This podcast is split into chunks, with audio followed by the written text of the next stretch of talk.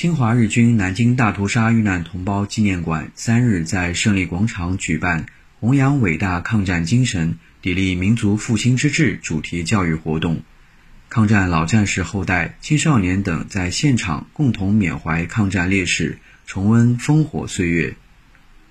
上午九时，向抗战烈士敬献花篮仪式在烈士名单墙前举行。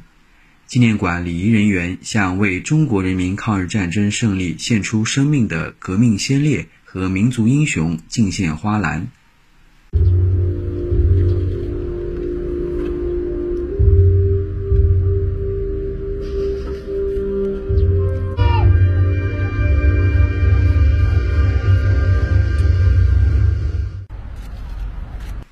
在仪式上。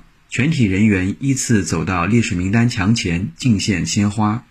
南京市金陵汇文学校小学部学生但子玉说：“我在学校了解过这些英烈的故事，这些英烈让我受到了启发。我想好好学习，以后为国争光。也希望大家要铭记历史，勿忘国耻。”献花仪式结束后。全体人员来到名为“胜利之墙”的巨型浮雕墙前，聆听胜利号角声。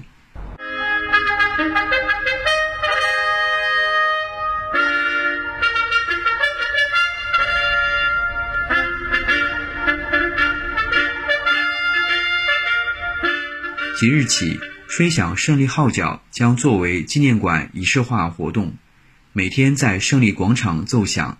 警醒国人，铭记历史，开创未来。